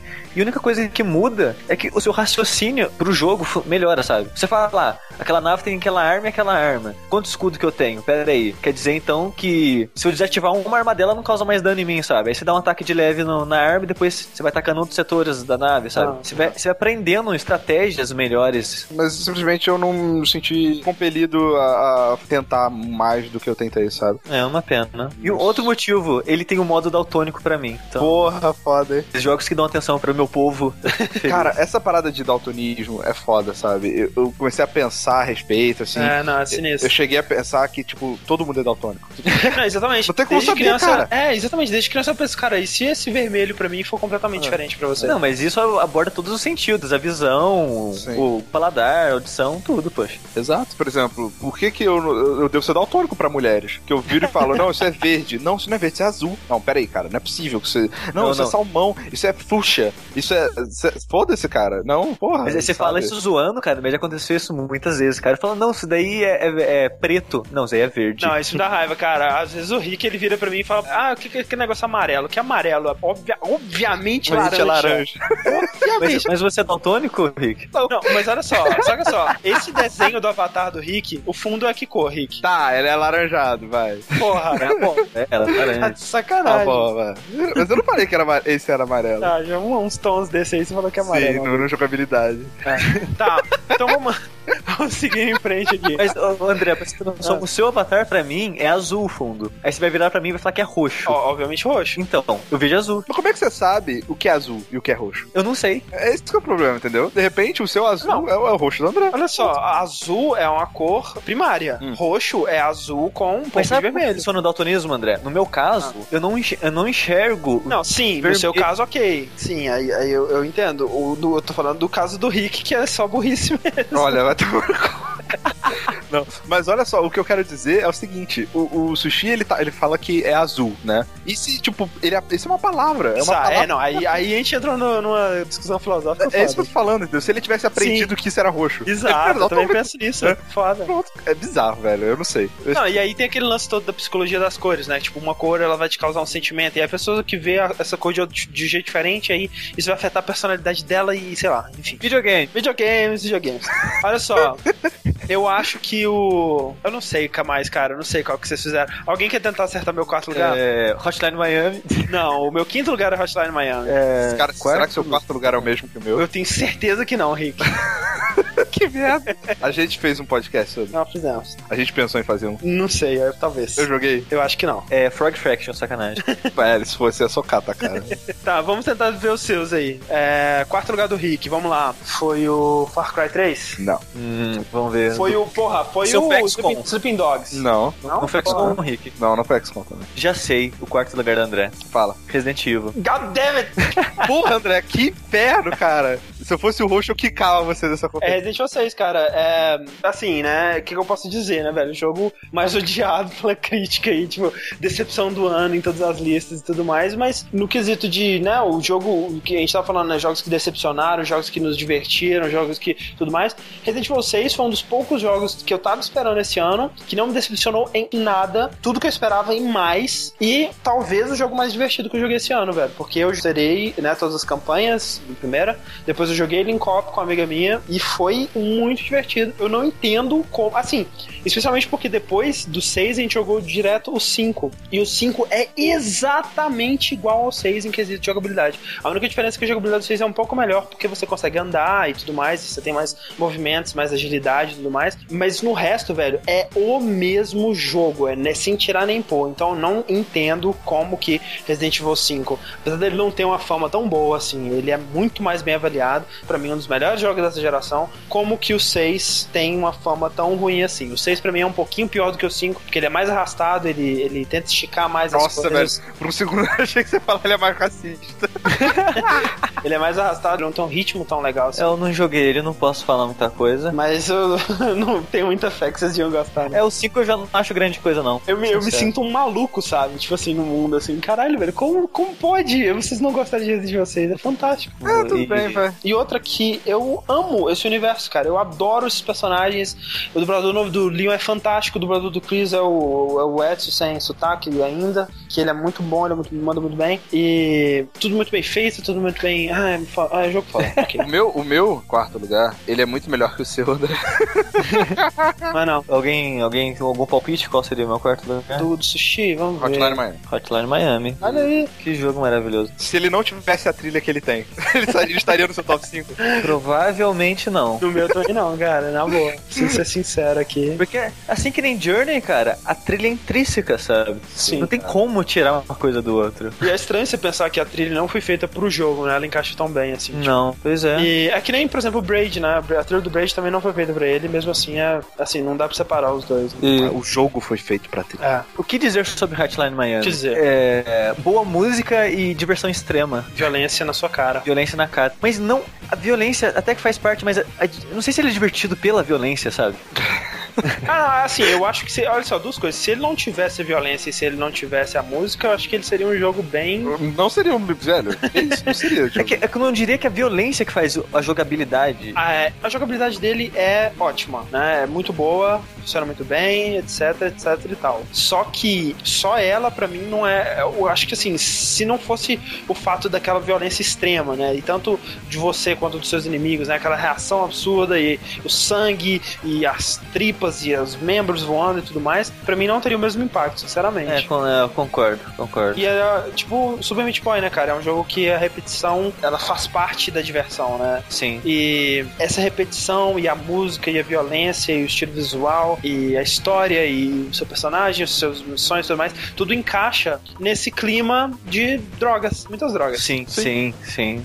Cores vibrantes e música eletrônica e anos 80. Repetição, repetição, repetição. Sim, sim. E o jogo, ele é muito fechadinho, É. cara. E eu revi Drive recentemente, é absurdo, né, cara? É, é Drive o videogame. É, inclusive. Eu, Não bem eu- isso, porque o Drive tem muitas outras coisas, mas ele pega Exato. muito do clima do Drive. Pega muito e, né, é uma homenagem muito clara, até porque um dos cenários tem a jaqueta do Ryan Gosling no chão. E Drive é um dos melhores filmes da vida. Só isso que eu tenho que dizer. Tá, o quarto lugar do Rick é Spec Ops The Line, Rick? Não, é Azuras Wrath. Olha aí, cara, não te faz, não. Olha ele aí, cara. Azuras Wrath chegando. Orgulho de estar em alguma lista aí, pô. Porra, velho, tá no meu orgulho, tá no meu orgulho, tá na minha lista. Cara, Azuras Wrath, eu gosto muito de anime, né? Isso tem que deixar bem claro. Eu acho muito Sim. maneiro. Eu acho que é um E- pré-requisito pra gostar É desse verdade. Exato, não, com certeza, com certeza. A única coisa que eu não gosto de Azuras Wrath é a, é a parada do final dele, né? Que Que é DLC, né? que é DLC, exato. E quando eu joguei a primeira vez, eu cheguei e falei, ah, não, mas o final que vem no jogo, ele é ok. Quando eu joguei o final verdadeiro, eu falei, não, cara, não é ok, pelo amor de Deus. Pô, tirou esse final do jogo, que vacilo, né? Mas é a Capcom, né? Então, tipo, o que eu tava esperando, né? que eu te falei do DLC, eu não sei se a gente comentou isso em algum podcast, coisa do tipo, mas tipo assim, ele começa, né, com o Buda Galáctico, né? E aí você vai pensando assim, porra, como é que ele vai superar o Buda Galáctico, Isso. né? E aí ele supera o Buda Galáctico durante o jogo. Só que, tipo assim, ele supera de uma maneira tão absurda que você pensa, cara, como que ele vai superar a estátua de Mantra lutando contra o planeta Terra com tentáculos, né? E ele supera no DLC também, cara. Isso. É, é inacreditável como que, ele, como que ele consegue. É impressionante. E eu acho que é justamente isso que eu gosto. Tanto jogo mais sério, né, cara, que tá na minha lista, jogos que são emocionantes, jogos que são divertidos. Tem um jogo que é simplesmente ah, o ápice da- da- do exagero, sabe? É uma experiência que eu não sei de outro jogo que talvez tenha me dado, sabe? Sim, é, eu digo que é, poucos jogos me fizeram vibrar realmente, né? De levantar e vibrar. Sim, assim, sim. que- A ideia original era que ele fosse episódico, né? Sim. Mas acabou não sendo. Você acha que ele seria melhor? Hum. Depende do preço dos episódios, eu acho. É, acho que assim, eu não sei se Porque agregaria. cairia, o no DLC não ficaria por fora, porque ele seria É, só um último mais um episódio. episódio. Sim, entendi. É, realmente, dá, dá impre- eu não sei se essa informação foi divulgada oficialmente, que ele, a ideia inicial é que ele fosse episódio, ou se eles só fizeram uma gracinha realmente de fazer como se fosse episódio Eu, che- anime. eu cheguei ali em algum lugar Ah. que a ideia era, mas é, a faz Capcom... sentido. Seria uma boa. Eu acho que seria uma boa, sim, cara. Eu- depende muito do. Assim, por exemplo, né? Se todos os episódios resultassem num total de 60 dólares ou menos, eu acho que seria uma boa. Mas tratando da Capcom, cada episódio seria 20 dólares. né, então. é sacanagem. São cara. quantos episódios Mas- o jogo todo? São 18 mais, mais 4 do DLC. DLC, né? 22. É, é uma Colocar- temporada, são né? 3 basicamente. dólares por cada, sendo lançado semanalmente. É, é literalmente, cara, é realmente, né, velho? Foi pensado como episódio, é uma temporada de anime. É, basicamente Acabou. uma temporada de anime. Talvez desse certo sim, mas tá aí, Azura's Wrath, meu quarto lugar, cara. Quinto lugar meu é o Hotline Miami, quinto lugar do Sushi é o. É o... Sleeping Doll. Ó, quebrando, ó, uma dica, não é indie dessa vez. Ele não gostou tanto assim de Sleeping Dogs, é o Far Cry? Exatamente, é o Far Cry. Olha aí. É o, é o primeiro AAA da lista. E eu acho que a gente já falou bastante dele no, no vértice passado. É. E é isso, meu quinto lugar ficou Far Cry. E você não terminou ainda, né, André? Não, eu não terminei, eu tô desanimado com Far Cry. e Quanto mais eu jogo, mais triste eu fico. É tipo o tio, que quanto mais bebe, mais forte fica. Quanto mais Sim. eu jogo, mais triste eu fico. É, e você, o quinto lugar, Rick? Antes de mais nada, eu queria falar que existe uma lista separada Ah. onde do primeiro ao quinto lugar tem Dota 2. Entendi. Que é o que eu, eu joguei muito esse jogo esse ano, velho. Que idiota eu Tá. sou. É verdade. Eu joguei 536 horas. Peraí, seu Dota. quinto lugar é Sleeping Dogs? Cara, eu tenho três jogos aqui em quinto lugar. Eu não sei qual escolher. Sleeping Dogs, Far Cry e Diablo 3. Não, e XCOM. XCOM. Ah, eu acho que eu, eu vou, eu vou com os Sleeping Dogs, cara. Eu, eu acho que foi o que você mais gostou, assim, Sim. do que eu vi você jogando, pelo menos. Pois é, pois é. Primeiro que desses três é o único que eu zerei, né? Literal, Ah. mesmo, né? Eu provavelmente vou zerar os outros dois, mas é o único que eu Ah. zerei. E eu gostei bastante. é, esse ano teve muito meus primeiros de, de algumas coisas, né? É, o Sleeping Dogs foi um dos primeiros é, open world mesmo que eu realmente fiquei preso e joguei. Open é, World você fala de, de, de cidade, né? De crime. É tipo GTA, né? Que eu digo, esti- estilo GTA. Eu não tenho dúvida que Red Dead é um jogo melhor do que Sleeping Dogs, mas é um jogo que me prendeu menos, não sei porquê.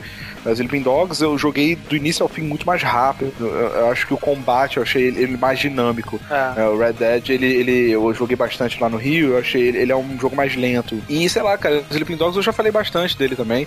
É um ambiente, né, que não é abordado com, tipo, China, Verdade. né, velho? Sim, sim, É, é um lugar incomum. meio é, mais incomum e é, um- é uma história que, apesar de ser clichê, ela é muito bem é, é, trabalhada, né? Então, Sim. sei lá, eu achei bem legal. É, e eu, eu tenho que dizer que, assim, eu comecei a jogar, né, dois jogos do mundo aberto juntos, né, um do outro, o Far Cry 3 e o Sleeping Dogs, e o Sleeping Dogs, ele tem me prendido mais, sabe? Eu acho ele, eu tenho achado ele um jogo mais divertido, mais interessante, com a história mais legal.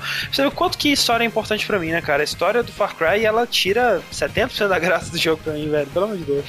O Sleep Dogs, ele merece parabéns, porque ele tem os dois DLCs mais originais que eu vi em um bom tempo, cara. Verdade, é maneiro mesmo. Você, você, você parou onde, Sleep Dogs, André? Eu tô o quê? Eu tô entregando. A última coisa que eu fiz foi entregar o, o Dog Eyes pra Mrs. Shu. E, e caralho, essa parte é sinistra. Mr. Shu não é bizarra, cara? Ela é. É, ele dá medo, velho, essa mulher.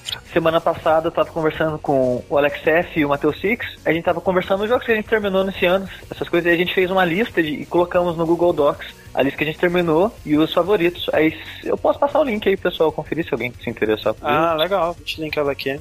Ah, o Rick tava fazendo isso no começo do ano passado também. Eu, eu ia fazer também, mas eu deixei pra lá. Só que eu zerei esse ano hum, 30 jogos. Olha aí. 30 jogos e, e eu pretendo zerar mais é, em 2013. Essa é a sua resolução para o 2013, Rick? Uma delas. A minha resolução de 2013 é jogar Auras Wrath, cara. Tô maluco pra jogar esse jogo. Eu tenho algumas resoluções para 2013. Uma, zerar mais de 30 jogos, tem que bater Aham. esse recorde. Pagar todas as minhas contas. Isso é ótimo. É, outra resolução que eu acho importante, tentar diminuir um pouco mais o backlog, sabe? Fechar Red Dead é um, fechar É. ah, talvez a série Assassin's Creed é outra. É, as minhas para 2013, eu quero também jogar os jogos de PS3 que eu nunca encostei ainda, ou que eu comecei a jogar e não terminei. Por exemplo, Catherine, por exemplo, Off Protocol, por exemplo, Singularity. São jogos que eu tenho vontade de jogar, que eu comprei e ainda não, nem quase mal encostei neles ainda. Eu tenho que, eu tenho que fazer isso. É uma boa também. Tô com cinco jogos lacrados aqui ainda que precisam é. ser jogados. Black Ops 1 e 2, cara. Comecei o Black Ops Um, que, que jogo, eu não sei porque eu comprei, que, que joguinho de merda. A minha resolução pra esse ano também, eu acho que é jogar menos jogos, cara. Menos jogos.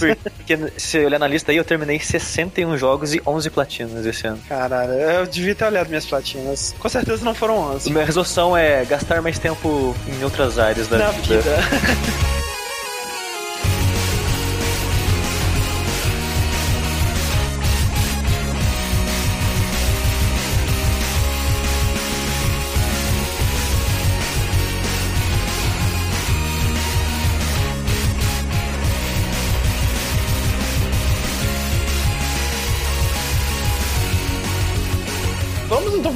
previsões para 2013. O que a gente acha que vai acontecer em 2013? Eu vou começar aqui então. Olha só, eu acho, quer dizer, eu tenho certeza que os dois próximos consoles da nova geração serão pelo menos anunciados esse ano. Também acho isso. A Sony, Agora. a Sony até parou de fazer o PS2 pra abrir aquele espacinho na fábrica pra começar. É verdade, A nova- é verdade. Olha só, agora, anunciados certeza, lançados, espero que não. Mas também não descarto a possibilidade, cara. Eu acho que assim, se alguém lançar é, um console esse ano, é é que assim, quem lançar primeiro, a menos que cometa um grande erro, provavelmente vai dominar a guerra dos consoles, a próxima, né? Inicialmente, pelo menos. Sem contar a Nintendo. Não, pois é, mas a Nintendo não lançou pra essa geração, ela lançou pra geração dela. Eu torço pela Sony porque eu, obviamente, prefiro a Sony, né? Eu prefiro a filosofia da Sony, o tipo de jogo que a Sony gosta de investir, as first parties, as second parties da Sony. Mas, ao mesmo tempo, eu acho que a Microsoft é mais inteligente. Então, eu, se eu fosse chutar alguém pra lançar o console primeiro, eu chutaria a Microsoft. Exatamente tudo isso mesmo. Eu prefiro a Sony pelos mesmos motivos, mas também acho que a Microsoft vai ser a primeira de novo. Eu acho que a Microsoft é uma empresa mais inteligente, que sabe ganhar dinheiro melhor. Espero realmente que a Sony ela tem muita coisa pra dar certo nessa geração. Ela tem o lance do Gaikai, que a gente não sabe exatamente o que ela vai fazer, né? Ela pode usar a biblioteca do PlayStation 1 do PlayStation 2, né? De maneiras criativas, né? Fazer um Netflix de PlayStation 2 de PlayStation 1 seria irado, cara. Imagina. Muito irado. Seria É. foda demais. Olha, eu tenho uma, uma expectativa de que Bioshock Infinity seja muito bom. Jogo do ano. Minha, mas, assim, minha esperança é que ele seja o jogo do ano. Jogo da vida pra mim. A minha previsão é que ele vai ser levemente decepcionante. Para a minha assim, expectativa vai é que ele vai achar. ser o jogo do ano. Eu quero muito que Last of Us seja foda. Isso eu tô Ah, ignorando a existência porque acompanhar Uncharted 3 estragou o jogo pra mim, totalmente. Tanto o Bioshock quanto o Last of Us eu tô, já tô cortado já do mundo. Eu também. Outra coisa, cara, esse lance dos consoles, né? Talvez a gente não tenha um novo console em 2013. Se a gente não tiver, Eu vou ficar prepare-se puto. pra um ano mais esquisito ainda do que 2012 foi, né, velho? Porque Verdade. A maioria dos lançamentos, eles estão agendados pro começo do ano. Eu acho que isso é pro- totalmente proposital, sabe? Porque as empresas, se vai lançar, elas já sabem, porque ela já deve estar trabalhando em algum jogo, Exato. Ou coisa assim, sabe? Todos os jogos que a gente tá realmente, realmente esperando, né? É, o Last of Us, o Bioshock, até se for ver o Tomb Raider, né? City, Tudo pré-3. Tudo antes da 3, exatamente. Tem muito jogo ainda sem data, né? Por exemplo, o GTA V. A gente sabe que vai lançar no começo do ano também, mas não tem data. Remember Me não tem data. Remember Me tem aquele do Beyond Two Souls que a gente não ouviu mais Beyond falar. tem, tem data sim, acho que é agosto, se eu não me Agosto. engano. Se não me engano, vai sair um, um, um Call of Duty. Pois é, o que, que vocês acham? Call of Duty e é, Modern Warfare 4 esse ano? Vocês acham que. Assim, não vou nem perguntar se vai sair, porque obviamente vai sair. Mas vocês acham que continua o sucesso? Vai vender mais que Black Ops 2? Vai ser a decadência? O que vocês acham? Eu acho que ele já Cara. tá caindo de público já há um tempo já. Ah, o Black Ops 2 foi o mais vendido ainda. Puta que pariu. E aparentemente foi muito bom, até. Ah, sei lá, cara. Eu vou jogar. É, é meu Guilty Pleasure game. Eu diria que assim, se não tiver console, ele deve vender bem. Se tiver, talvez ele não venda também. Mas se tiver, talvez ele lance o próximo console também. Então não Ele sei. vai ser pros dois, tipo FIFA. É, tipo isso. E aí, tipo, vai ser uma versão muito tosca, né, de lançamento, que vai ser o gráfico quase igual, né, não vai ser a próxima geração realmente ainda. Você acha que vai ter um Assassin's Creed novo esse ano? Espero que não. E eu espero que não saia Dark Souls esse ano. Eu espero que não saia o Watch Dogs esse ano. É, o que eu acho que é o seguinte, se tiver console esse ano, o Watch Dogs sai esse ano. Eu imagino que ele vai ser um launch title, assim. É, é, isso é verdade. E o Wii U, hein? O que você acha que vai acontecer com ele ao longo de 2013? Eu Ah, acho velho. nada. Eu não acho nada. Nada. O Wii U, ele teve aquele lance, né? A Nintendo, obviamente, tentando manipular os números pra dar a entender que ele foi muito bem vendido, né? Falando que, ah, ele vendeu quase tanto quanto o Wii no mesmo período, não sei o que mais, que é uma balela foda. Quase tanto quanto. É da mesma forma que ele teve os melhores gráficos pra Black Ops.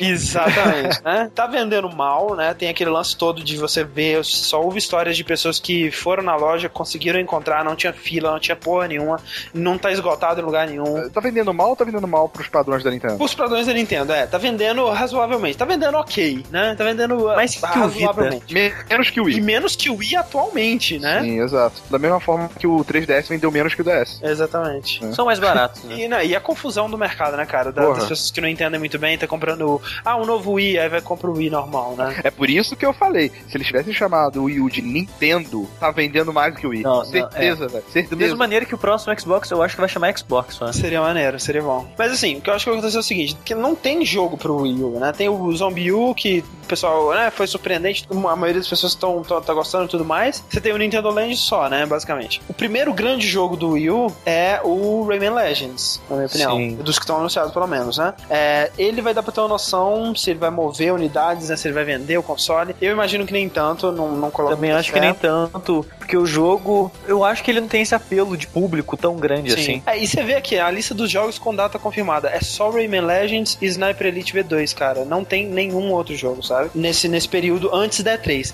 O que eu imagino que vai acontecer é, na E3, a conferência da Nintendo vai ser foda, cara. Vai ser cine, vai ser tipo aquela que, sabe, você vai sair acreditando no Papai Noel, vai ser foda. Tomara, velho. Vai ser sinistro. Vai ter Zelda, vai ter Mario, vai ter Metroid. Só que vai ser no mesmo tempo que vai anunciar pro ano que vem ou pra dali alguns meses os próximos consoles, cara. Então já vai ter sido tarde demais, velho. Porque é aquilo que a gente falou. Com novos consoles à vista já, quem que vai comprar o Wii U, velho? Quem que vai fazer um investimento tão a curto prazo? Claro, vai ter gente. Fãs de Zelda, fãs de Mario, fãs da Nintendo, gente com muito dinheiro pra gastar. Woo! Ah, com muito dinheiro, droga. Vão comprar o Wii U. Mas só esse pessoal, né, cara? Não tem como. Como que esse videogame vai vender? Hum, nem imagino, cara. É uma cena preocupante, né, cara? Porque a Nintendo não tá vendendo tanto e também não tá na, na melhor posição monetariamente. A Sony tá caindo, sabe? É, não, a Nintendo ah, tá relativamente tranquila porque ela tá vendendo muito Wii, tá vendendo muito DS e o 3DS tá chegando lá, né? Tá, Eu- eu tá fico- crescendo aos pouquinhos. Sim, eu fico preocupado com isso, cara. Tipo, pra onde que a indústria tá indo? Vai ficar só o Xbox? Pois é, cara, é preocupante mesmo. Porque assim, eu tava, eu tava chutando que o 3DS seria um completo fracasso também. Se os dois fossem um completo fracasso, eu tava preocupado com o destino da Nintendo. Eu fico mais tranquilo porque o 3DS ele tá mais encaminhado, né? Ele tem muito jogo anunciado. Agora, o Wii U, velho, eu não sei não. Eu acho que em breve, daqui a não dou dois anos pra Nintendo tá anunciando um novo console. E aí eu não sei se ela tem dinheiro pra fazer uma parada direito, vai entrar nesse lance de lançar um console num período diferente e não vai conseguir pegar a comunidade de novo. E a Nintendo não sabe, não sabe o que, que significa internet ainda. Nossa. Tá tão dentro da bolha dela ainda que dá dó. Eu fico meio triste de ver duas empresas que, que fizeram parte da, da minha vida, porque desde pequeno eu acompanho as duas, que é a Nintendo e a Sony, indo meio mal, assim. É, porque, cara, a Nintendo, ela ainda sabe fazer jogo. E a gente vai saber se ela ainda sabe fazer jogo HD né, agora, né? Porque a gente tem que ver o que, que ela vai arrumar. Mas ela ainda sabe fazer jogo, ela ainda tem bons designers, ela ainda faz bons jogos. Agora, console, ela não sabe mais. Você vê o Wii U, cara, é um console que descobriu o que que é a internet há dois meses atrás, entendeu? Tipo, não sabe o que, que ele faz com a internet. Mas eu não entendi por que que eles não criaram uma loja de verdade, cara. Com contas, que o usuário vai ter uma conta. Estranho. Eu torço pela Nintendo, mas eu não confio muito no sucesso dela, não. Alguma previsão a mais aí pra É também 2013? da falência da Nintendo? não, não sei. Eu só espero que Bioshock seja. É, eu acho que a gente não vai ver ainda é, The Last Guardian em 2013. Ah, não, não, morreu. A gente não vai ver Final Fantasy Versus 13, a gente não vai ver Last Guardian, a gente não vai ver The Agent, a gente não vai. Beyond Two Souls não sai esse ano. Eu acho que God of War vai ser maneiro. eu tô com saudade de God of War. Caralho. Eu, eu quero que o jogo da Double Fine saia. É verdade, espero que ele saia e seja bom. É. E aí eles vão ter tanto dinheiro, esse tanto dinheiro, que eles vão financiar Brutal Legend 2. E aí não vai ter o modo de RTS, vai ser só um jogo de ação foda pra caralho do mundo do metal. Sim, cara. E a passagem é um real. e a passagem é real. this,